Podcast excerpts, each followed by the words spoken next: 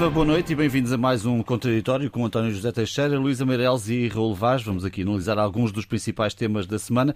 Temos falado nos últimos episódios bastante do problema da habitação e ontem foi lançado um, um conjunto de medidas, 16 medidas do Governo para este setor, desde limitações eh, à subida das novas rendas, à bonificação de juros, eh, também o fim dos vistos gold, eh, o Estado a tomar conta de casas devolutas e pô-las a arrendar. Raul, eh, qual é a tua sensação depois de conheceres este conjunto de medidas? Depois de conhecermos estas medidas, eh, não tenho dúvidas, eu, que é um plano de emergência. E, portanto, a formiguinha que andou a trabalhar sete anos, eu bem sei que não foram sete anos, na pandemia penso que a formiguinha também esteve confinada no seu trabalho, mas é evidente que o governo chegou à conclusão uh, que tinha que fazer qualquer coisa. Eu acho que esta, esta, esta questão da habitação é uma questão muito difícil, ou seja, é preciso dizer que uh, o que se está a passar em Portugal e também em alguns sítios da Europa é uma alteração uh, de, do desenho da habitação, das casas para a classe média, da casa para os menos desfavorecidos. Há, uh, criou-se uma grande especulação, particularmente a partir de 2015 e é evidente que o governo tinha que fazer, estava obrigado a fazer qualquer coisa. E estou inteiramente uh, uh, articulado com o governo. Como em qualquer plano, plano há coisas boas e há coisas uhum. Uh, o bom... E há dúvidas sobre se algumas das medidas passam. Sim, há, no... dúvidas, há dúvidas na execução das medidas, mas também não vamos agora criar. Não, mas aqui... são legais mesmo, até. Há essas dúvidas. Sim, o Primeiro-Ministro ontem na entrevista à TVI disse que não, é, não há inconstitucionalidades uh, nenhumas neste plano. Veremos.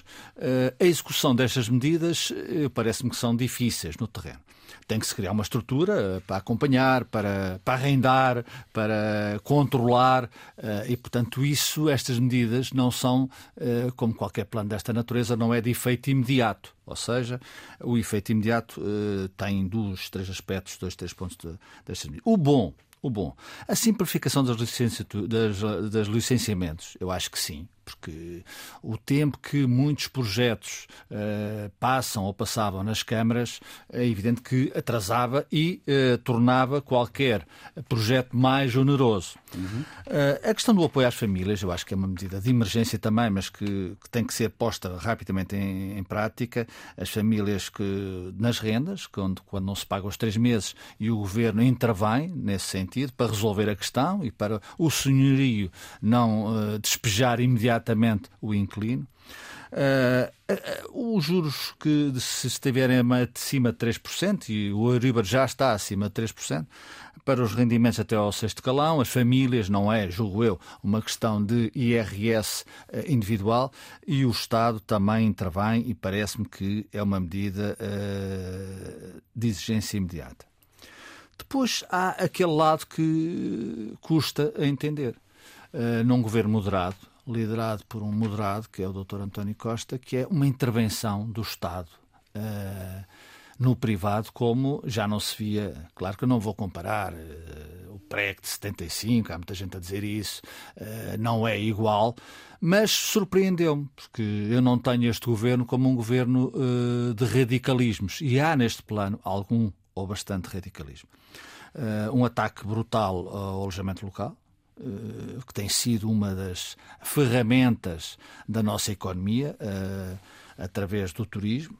Uh, nem tudo, nem todos os turistas que vêm para Portugal têm dinheiro para ir para um hotel. Uh, poderão ter dinheiro para acampar. Aliás, a propósito disto, já há um, uma ameaça de uma associação de, de alojamento local que dizem que estão a ponderar fechar os alojamentos locais em Lisboa no dia 1 de agosto. Ou seja, quando Jornadas, começa as Jornadas Mundiais da Juventude.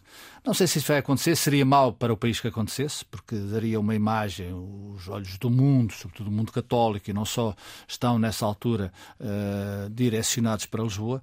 Uh, mas há aqui um, um, uma intervenção, como eu te disse, uh, que vai criar desconfiança nos investidores, vai criar desconfiança nos senhorios. eu pergunto quem é que, particularmente no alojamento local, é um exemplo gritante, na minha opinião, quem é que vai investir no alojamento local, tendo já a licença, porque em 2030 ela é reavaliada. O Primeiro-Ministro acha que sete anos é suficiente. Eu acho que aquilo que o Estado, e aqui há a questão de confiabilidade naquilo que um governo, ou barra Estado uh, diz às pessoas. O alojamento local não é do século passado. Uhum. E só estamos em 23 anos do novo século. Portanto, é, uma, é, uma, é um instrumento que foi posto à disposição dos portugueses recentemente. Como é que um governo diz dentro de sete anos, vocês vamos reavaliar os seus projetos. Portanto, eu parece-me que isto, de facto, uh, o governo, uh, numa conferência de imprensa bem conduzida pelo Primeiro-Ministro, uh, António Costa deixou de sorrir excessivamente, isso é bom, é uma nota de. Lateral. Né? Lateral, mas Lateral, principal. Mas que eu acho politicamente de, tem alguma relevância. agora, esta intervenção, para terminar, João, na propriedade privada dos portugueses, ele parece-me que é abusiva e que vai deixar lastro. E vai deixar um lastro que provavelmente não tem remédio, independentemente disto não entrar em vigor amanhã ou depois da manhã ou na próxima semana. Uh, vai deixar lastro porque as pessoas, a, até, a partir de agora, investidores, são importantes para a economia, sejam estrangeiros, sejam nacionais, senhorios, uh, vão deixar de acreditar no mercado, no mercado uh, habitacional privado em Portugal.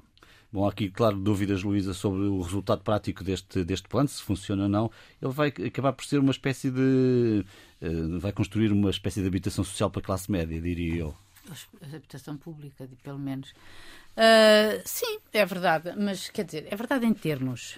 Uh, eu acho que este plano e, e quando sondagens recentes dizem que 90% dos portugueses consideram que a habitação é o problema maior que existe e 89% acha que há fraco investimento público na habitação, está tudo dito, não é? É de facto um problema não só das classes que habitualmente habitam os bairros ditos sociais, como o, um problema da classe média. Uh, agora, uh, o problema, a atual situação da habitação em Portugal e do, e do parque habitacional, se assim se quiser dizer, já vem de longe, não é?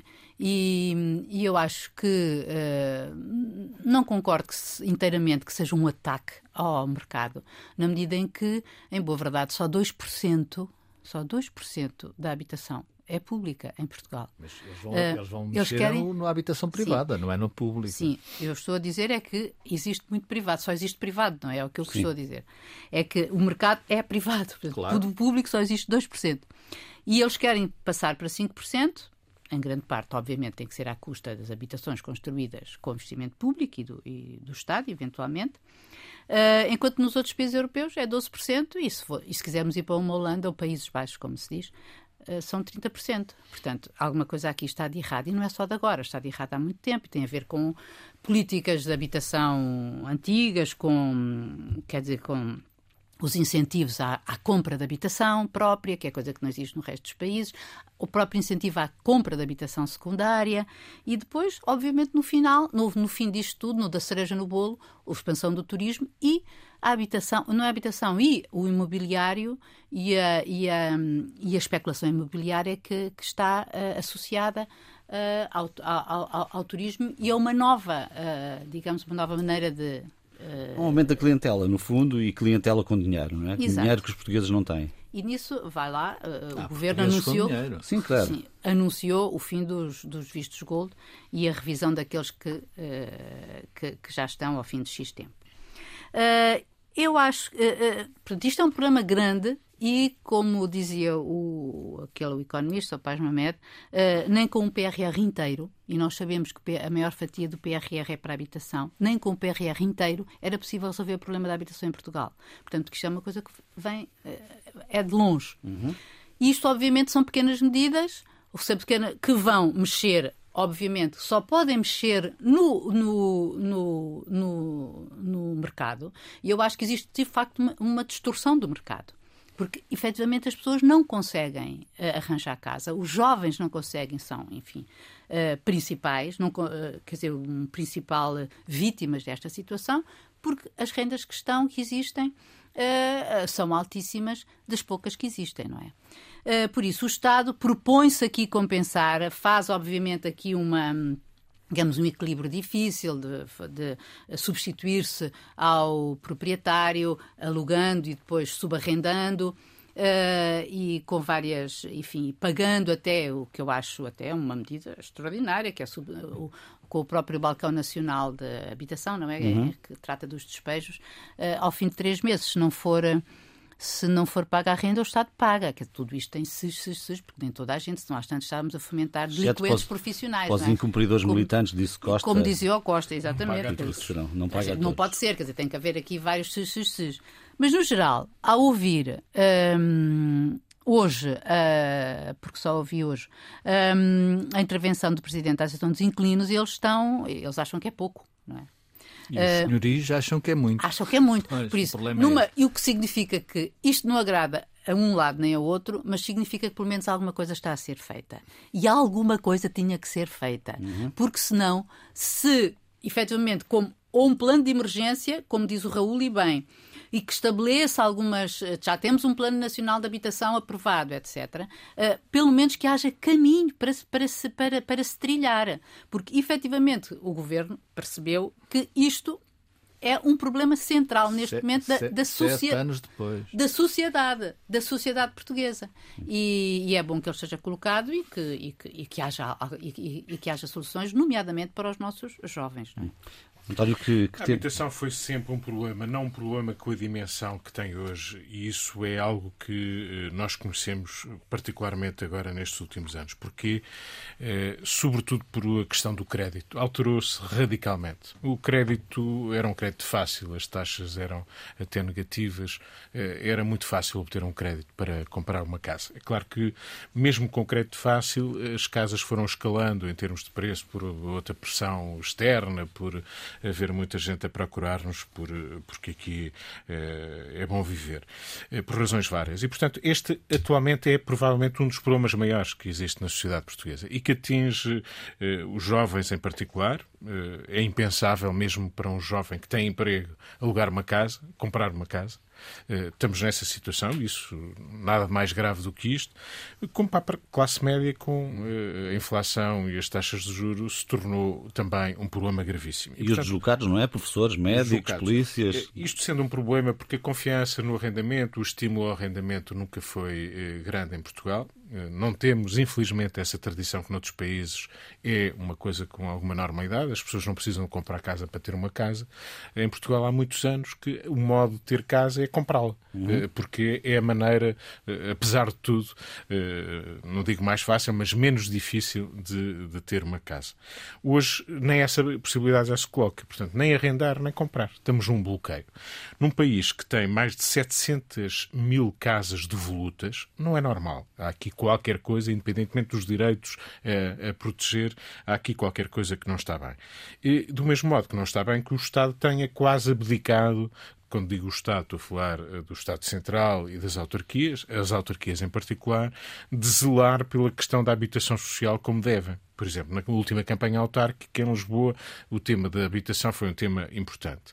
Uh, disse que havia milhares de casas uh, no município de Lisboa, devolutas, umas uh, porque tinham problemas de habitabilidade e não tinham tido obras de conservação, outras por razões que nem sabemos.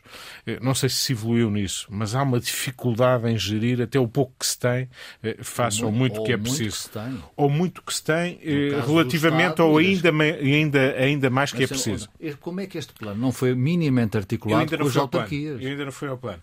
Eh, não, este plano está articulado com as autarquias, ou em seja, há compromissos em termos de construção já com 230 municípios no o país. O Presidente da Câmara de Lisboa vem hoje dizer que não. Sim, eu estou, a, estou a ler por aquilo Exatamente. que foi assumido ontem sim, e estou a dar por bom. Não estou a... O Presidente da Câmara de Lisboa também estou a dar por bom, vem hoje dizer que certo, não. Mas eu, o eu só estou a... patavina. Certo, eh, eu só estou a citar isso. Portanto, o grande problema que aqui está é uma intervenção, mesmo do Estado e dos municípios, demora tempo. Ou seja, teve que se atuar aqui e tem que se atuar. E o saúde, porque obviamente o Estado interventivo desta forma não é uma solução ideal acho que à esquerda ou à direita encontraremos boas razões para, para não querer que o Estado tenha esta intervenção eh, tão forte como agora anuncia.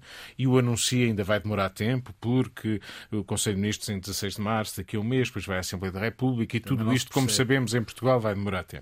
Mas eu acho que era importante fazê-lo. Era importante dar estímulos ao arrendamento, é importante dar estímulos eh, à, à, à compra de habitação, é importante dar estímulos à construção, é importante envolver autarquias como financiamentos para a habitação social. Tudo isso é urgente, já devia ter sido feito e, portanto, espero que não, se, não, não, não, não haja mais perdas de tempo. É claro que há aqui algumas zonas, a zona mais sensível, para mim nem é a questão do alojamento local, compreendo que investidores que olhem, digam, daqui a sete anos, os incentivos que agora nos prometem, mas também que são, têm depois o outro lado, que é a contribuição extraordinária para o alojamento local, que é colocada aqui, é obviamente um desincentivo ao alojamento local. O, o crescimento do alojamento local, que agora está travado, é um problema que outros países também estão a enfrentar da mesma maneira, porque ele obviamente também está a dar cabo do interior das cidades.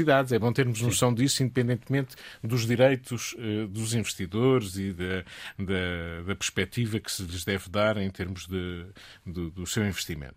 Uh, agora, há aqui uma zona sensível. Agora, eu julgo que nós chegamos já a uma situação tão grave, tão grave, que se não se ataca, mesmo arriscando em algumas zonas sensíveis, nós não temos soluções. E continuamos a ter os jovens em casa dos pais e continuamos a ter famílias com dificuldade em ter uma casa. Mas é, nesse, dito que... é nesse ponto em que está. E, que... e atenção, Portugal Sim. não é original, infelizmente. Isto não serve de consolo para ninguém. Sim. Mas uh... dito que não é o ponto mais sensível, que não é a zona mais cinzenta, não é o alojamento local. É qual então? É, é a questão, a zona mais sensível que eu vejo nestas propostas é a possibilidade de uh, arrendamento obrigatório de casas de volutas, porque ela uh, havendo mecanismos na lei que não têm sido exercidos que já permitem isso, eh, é evidente que eh, a propriedade, o direito de propriedade, de gerir a própria propriedade, é aqui de alguma maneira está posto em causa. Claro. A, a favor daquilo sim, que o Estado claro entende, a favor daquilo que o Estado entende de ser um bem maior e tendo em conta que o Estado, obviamente, vai ressarcir o proprietário do aluguer dessa Mas casa que é sua. Vai obrigar o proprietário. Isso não Vai existe obrigar. numa democracia liberal. Mas essa é a zona mais sensível o que eu estou pelas a ver. pessoas. É? Agora, eu tenho, em geral, independentemente da cautelar, e veremos se isto é constitucional Passa, ou não, não, se a legislação atual não o permite até já, mas não tem sido exercido, eu, no geral, acho que era urgente que o Estado tivesse uma intervenção forte. Ela não é de paninhos quentes e não se resolve assim. É preciso começar a construir, é preciso dar incentivos ao arrendamento, é preciso dar incentivos à, à, compra de casa, é preciso atender à situação social de muitas famílias e, sobretudo, dos jovens que não têm solução. Este é hoje um dos, o problema principal, eh, mais do que o emprego, porque o emprego, por enquanto, eh, digamos que, embora precário, embora com valores baixos, vai, vai existindo, o que não existe é a possibilidade de ter um teto, mesmo com emprego. Viva, boa noite de novo e bem-vindos à segunda parte deste contraditório. Julgo que ficamos todos abalados com o resultado do estudo dos abusos sexuais de crianças na Igreja Católica. Foi apresentado na passada segunda-feira. Já sabíamos que dali não viriam boas notícias, mas uh, talvez, Raul, ninguém pensasse que os números fossem tão negros como, como aquilo que são. Pois não sei se alguém pensaria, incluindo a hierarquia da Igreja, que eu tenho dúvidas se pensava ou se não pensava. É uma indecência, é, a palavra é essa, é um choque brutal eh, como foi noutros países, na sociedade portuguesa neste caso. E eu tive pena de, na altura da apresentação do relatório, uh, que os bispos, os, os, os, donos da Igreja em Portugal, se me é permitido o termo, uh, se limitassem, através do, do bispo José Ornelas, a pedir perdão. eu acho que era a altura ideal para a Igreja ter um ato de contrição público e efetivo. Dizer, por exemplo, que aquela comissão teria que continuar. Provavelmente não com os mesmos uh, membros que estão, não estariam disponíveis, ou algum deles, mas que aquela comissão teria que continuar em funções, teria que continuar a fazer trabalho. Eles e o trabalho... fizeram essa proposta, mas não com nenhum deles. Sim, claro, eu também, a proposta sim. também acho bem. Mas uh, não vi e, e, temo que isso não tenha espaço para andar. Uh, comissão que fez um excelente trabalho, mas isso já muita gente disse e eu subscrevo uh, também. Uh, depois também ficou-se a saber que, por exemplo, os arquivos da Igreja só foram abertos em outubro. Esta comissão tem um ano, ou seja, uh, os donos da Igreja resistiram até ao limite a passar os elementos para a comissão, o que eu acho absolutamente lamentável. Depois, notícias mais recentes, ficou-se a saber que o Bispo de Beja se esqueceu uh, de falar com quem lhe pediu para falar que a Diocese de Setúbal, que não tem bispo, desde que José Ornelas é bispo de Fátima e Leiria, uh, que também não, não contribuiu. E, portanto, todo este manto uh, é de facto muito mau. Uh, hoje li o padre Anselmo Borges no Sol a admitir que há um cisma na Igreja, ou poderá haver um novo cisma na Igreja. Eu parece-me que há condições para isso, não estou aqui a defender cismas, mas há condições para isso, e não só na Igreja Portuguesa. Há uh, padres, bispos, cardeais muito conservadores uh, que rejeitam uh, este tipo de, de verdades. e há uma linha mais progressista, onde está o, o Papa Francisco, entre muitos mais, julgo eu, que querem de facto dar a volta ao texto. Eu temo que isto não vá acontecer, eh, que tudo permaneça como antes. Eh, como é que é possível? Como é que é possível? Eh, nós já sabíamos disto, mas a essa altura também nos chocamos com a realidade. Embora ela já fosse parcialmente conhecida. Como é que é possível que a Igreja, a hierarquia da Igreja, que sabia que um padre se tinha portado muito, muito mal numa paróquia, o castigo, se é que era castigo, era mudá-lo de paróquia, como se o indivíduo só tivesse essas, esse, esse perfil psicológico num determinado lugar. Num determinado lugar. Portanto, isto é absolutamente ignóbil, na minha opinião. Eh, é evidente que eh, isto não faz bem eh, à Igreja, não faz bem aos portugueses.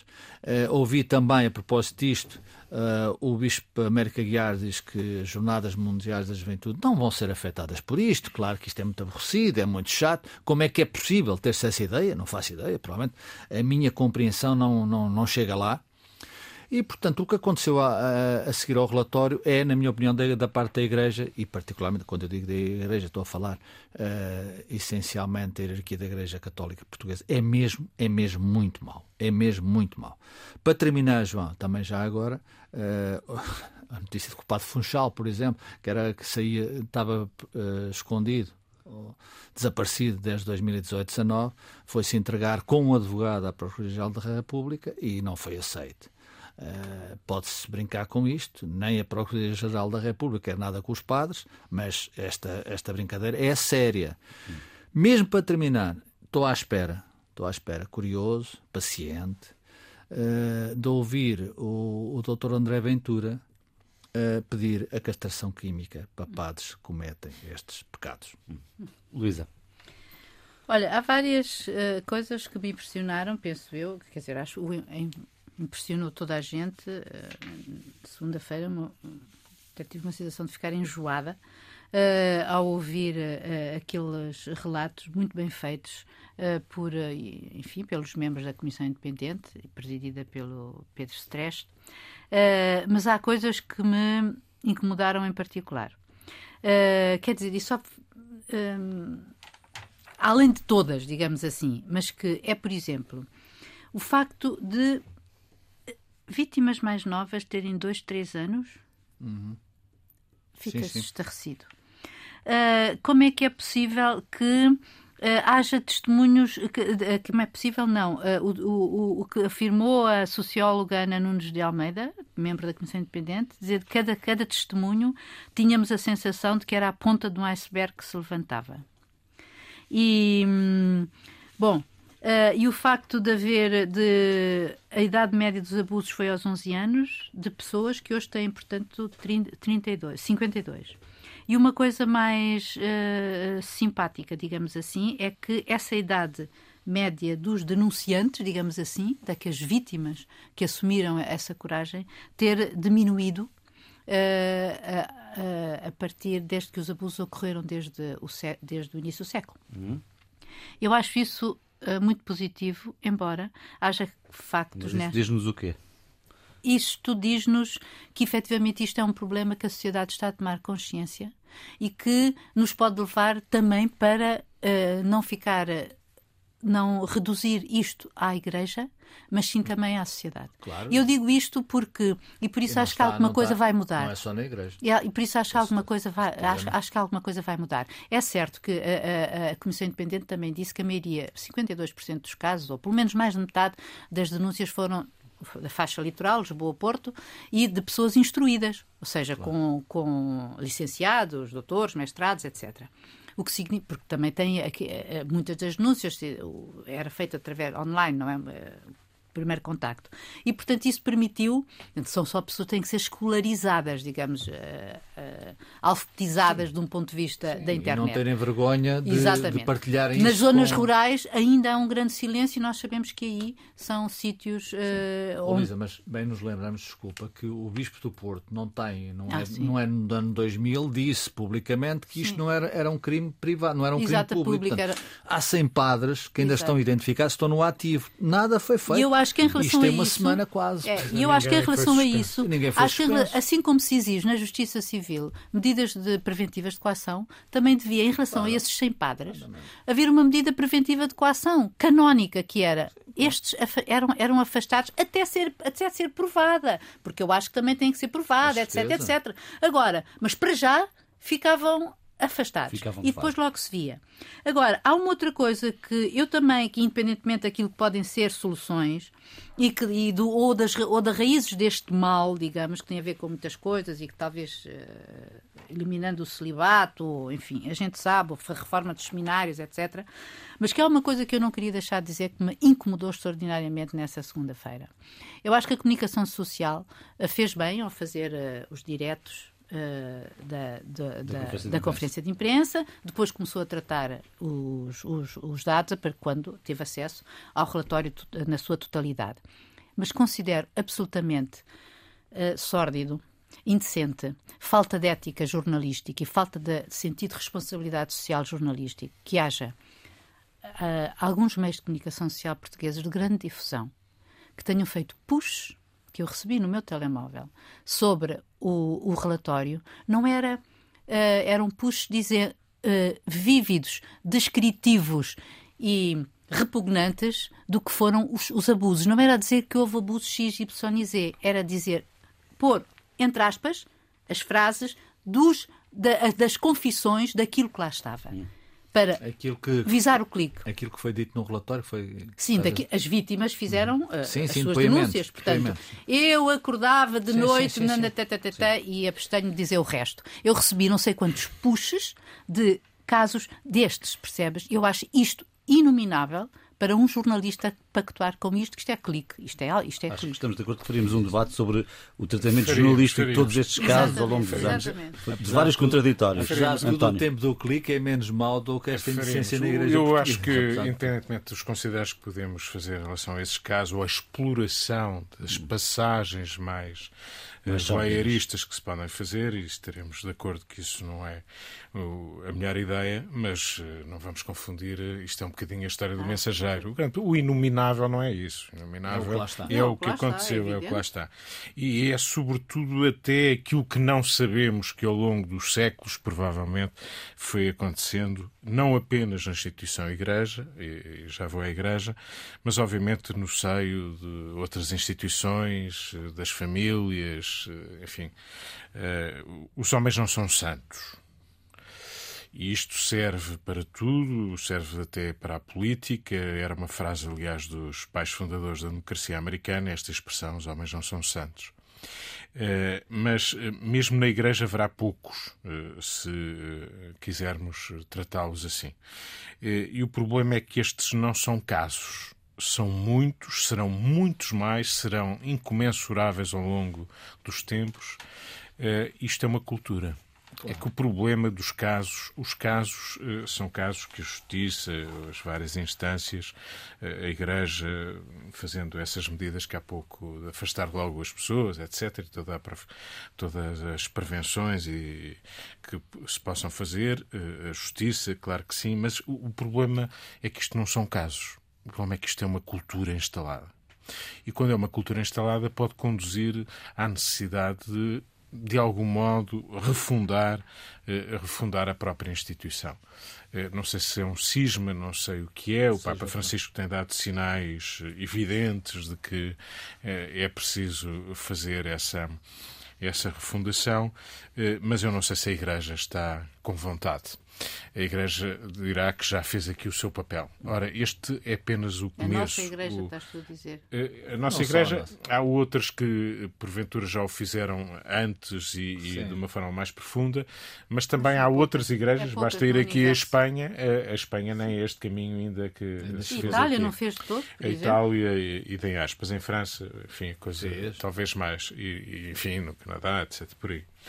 Uh, agora, esta cultura uh, de agressão, de delinquência, uh, de desrespeito por aqueles que são os mais é fracos. De poder mesmo.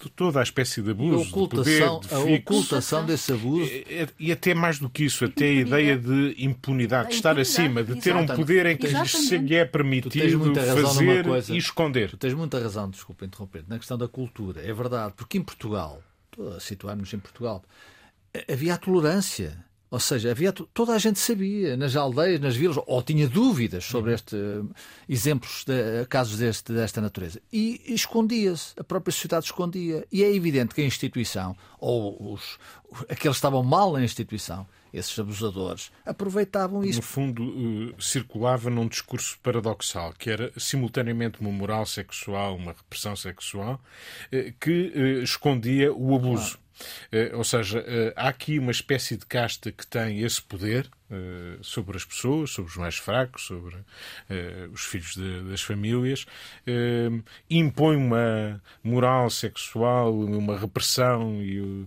e uma proibição. o sexo é um tabu, não, o sexo não existe, não se pode discutir, mas depois, paradoxalmente, é a própria que, digamos, é capaz de fazer tudo aquilo ao contrário daquilo que condena no seu discurso e na sua prática religiosa. E, portanto, isto é insuportável. Quer dizer, nós, eh, quando confrontados, obviamente que nós sabíamos que, que havia abusos e nós sabemos que eles são maiores do que aquilo que até agora conhecemos e que não são exclusivos da Igreja, porque eles acontecem na sociedade, noutras instâncias e nas famílias. O que nós temos, e que isto espero contribuir, é para a nossa. Uh, uh, uh, vontade de não permitir que isto aconteça, que os mais fracos, os mais novos, os mais desprotegidos continuem a ser abusados uh, desta forma. Por exemplo, os relatos que há dos mais recentes nesta, nesta comissão uh, de uma geração mais nova é de maior agressividade ainda, uh, lidarem com, com crianças e, e, de serem mais agressivos, mais violentos. Portanto, isto não é uma coisa do passado. Assim, fomos descobrir que na década de 70 e 60 havia alguma coisa coisa que corria mal. Não, isto é uma prática continuada. Uh, e eu uh, gostaria, enfim, isto daria pano para mangas, deixar aqui um, elogio uh, grande, forte à Comissão Independente, que conseguiu no seu mandato fazer o seu trabalho, completá-lo, revelá-lo, ter a coragem de ser independente e de não vacilar. E também uma homenagem aos jornalistas, já agora a muitos jornalistas que ao longo também destes anos e destes últimos tempos também fizeram investigação, também revelaram casos e também contribuíram para que estes casos ganhassem visibilidade. Eu fico inquieto, se me permite, João, quer dizer, que uh, as pessoas dizem uh, a Igreja foi corajosa. Dizer, a Igreja já fez o papel, já foi até aqui, o que é que querem mais? Outra coisa que tu disseste, quer dizer, isto aconteceu na Igreja, mas acontece fora da Igreja. Claro que acontece fora da igreja, mas o ponto não é esse. O ponto que estamos agora a avaliar é e a tentar mudar no bom sentido não é fora da igreja. Claro que na fora da igreja isso existe. Mas só mudas dentro da igreja se mudar fora da igreja também. Essa é a minha dúvida. pressão. Mas essa é a minha dúvida, Luísa. Eu acho que se pode mudar fora da igreja e temo, não estou a dizer que Espero que sim, mas temo que não se mude dentro da Igreja. É que se a sociedade for intolerante em absoluto a este tipo de coisas, e mais tarde ou mais cedo a Igreja vai ser obrigada a fazer. Temos fé. Eu? Disseste bem. Bom, seguramente voltaremos a este tema mais à frente, mas uh, é da, também da semana a notícia da saída de, de Catarina Matutinhos da liderança do Bloco. Raul, o que é que vale Estava a pena dizer na agenda aqui uma prevenção da parte do Bloco de Esquerda, julgo eu, e da própria Catarina Martins, por uma eventual uh, antecipação do calendário eleitoral.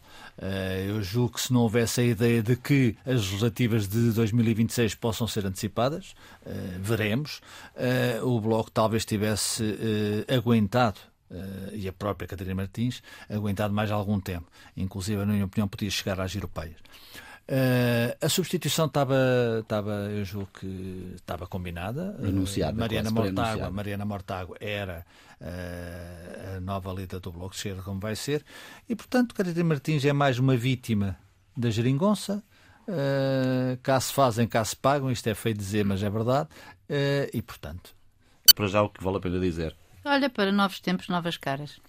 Uh, eu acho que, para além de eventual uh, eleições antecipadas, acho que há uma degradação do, é óbvio, do, do, do clima político e da. E de, aliás, como a própria Catarina Martins disse, uma degradação da maioria absoluta, como ela dizia.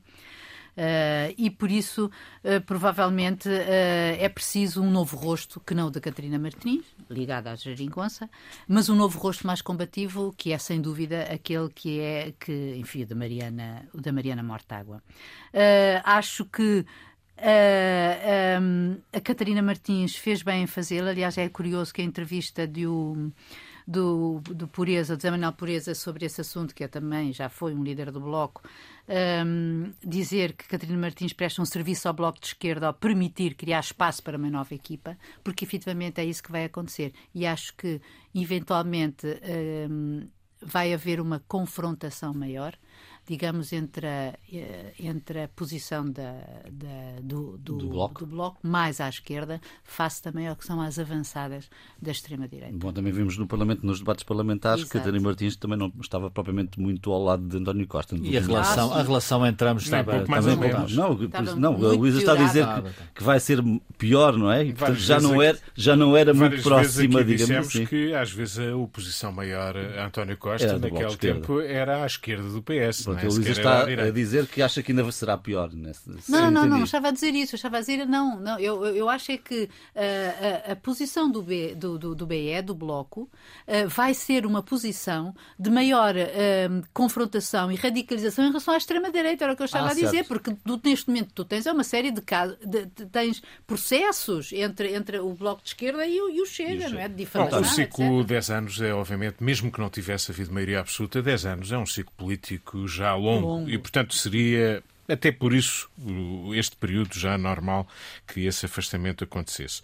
Eh, com uma maioria absoluta, com a mudança de lideranças em praticamente todos os partidos, no PCP, no PST, o CDS eh, saiu do Parlamento, mas também mudou de líder, o, Iniciativa Liberal também mudou de líder, quer dizer, eh, obviamente o Chega não mudou, não mudou de líder porque é um partido de um homem só e obviamente tem razões vitoriosas e tem-se renovado convenção ou congresso após congresso e, portanto, por aí não. E, portanto, faltava Catarina Martins. Uh, o que vai acontecer a seguir é uma renovação na continuidade, a expressão é de Fernando Rosas, que aglutina as sensibilidades principais do Bloco, numa altura em que, obviamente, o Bloco precisa de lutar pela vida não apenas no Parlamento, onde estava mais circunscrito, mas lutar pela vida no protesto cá fora. Nesta altura, o Bloco é mais um partido eh, de protesto do que um partido que ambicione eh, influenciar a governação. Eh, como o Bloco acha que há uma instabilidade da maioria absoluta, é o timing que encontrou para fazer a sua convenção, mudar de rosto. Mariana Mortágua uh, assegurará e terá esse desafio de ser na rua tão combativa como se distinguiu no Parlamento, particularmente desde os tempos da Comissão de Inquérito ao BES. E, portanto, é esse o desafio do Bloco. Passa agora mais pela rua do que provavelmente pelo Parlamento. Bom, mudanças no final do mês de maio. O que fica por dizer esta semana, Raul? Uma coisa muito breve. Uh, o processo do CEF. Uh, soubemos hoje, através de uma notícia do Expresso, que há 300 mil casos pendentes, mas muitos deles já, já, não, já não estão cá, uh, já foram à sua vida, a outra vida, melhor dizendo. Há 150 mil processos de imigrantes que têm que ser resolvidos, têm que ser regularizados, e, e, e, o governo achou por bem, e não me parece má ideia, face às circunstâncias, utilizar a logística, os pavilhões da, da vacinação do Covid para tentar recuperar um tempo perdido. É, é um desafio, é um desafio para o Ministro da Administração Interna, é um desafio para o governo. Agora, é bom, é bom que isto seja tratado e que seja concluído em tempo útil, porque o tempo já passou demasiado. Luísa? Olha, eu queria trazer aqui o que é ser a experiência de ser sírio por umas horas, que foi o que aconteceu a dois repórteres da Lusa que foram enviadas ao, à, à Turquia para reportar o sismo. E, e, foram e ao fazer um trabalho num campo de desalojados uh, em Gaziantep, que é uma das cidades muito afetadas e pobre, e que onde 2 milhões de habitantes tem um meio milhão de sírios. Um, ao fazerem reportagem nesse campo, onde havia sobretudo sírios, mas também turcos, uh, foi flagrante uh, a diferença de tratamento. Aliás, os sírios diziam isso mesmo. É, nós aqui não temos nada, não é? Eles, são, eles estão mesmo no fim da, da escala uh, alimentar, dir-se-ia. Uh, mas depois os jornalistas da Lusa foram começaram a ser rodeados por turcos, turcos que estavam nesse nesse nesse campo, nesse campo uh, acusando-os de irem dizer coisas más sobre a Turquia, sobre os turcos, o que não era Não era o caso. Não era o caso, não era sobre isso, era sobre a realidade dos sírios, não é? E, um, e depois partiram para a agressão direta. E, na verdade, eles conseguiram fugir, eh, estavam dentro de um carro, eles abriram as portas e já meio a, a, a, com o pé de fora. Uh, conseguiram, conseguiram arrancar com o carro com as portas abertas e fugir positivamente.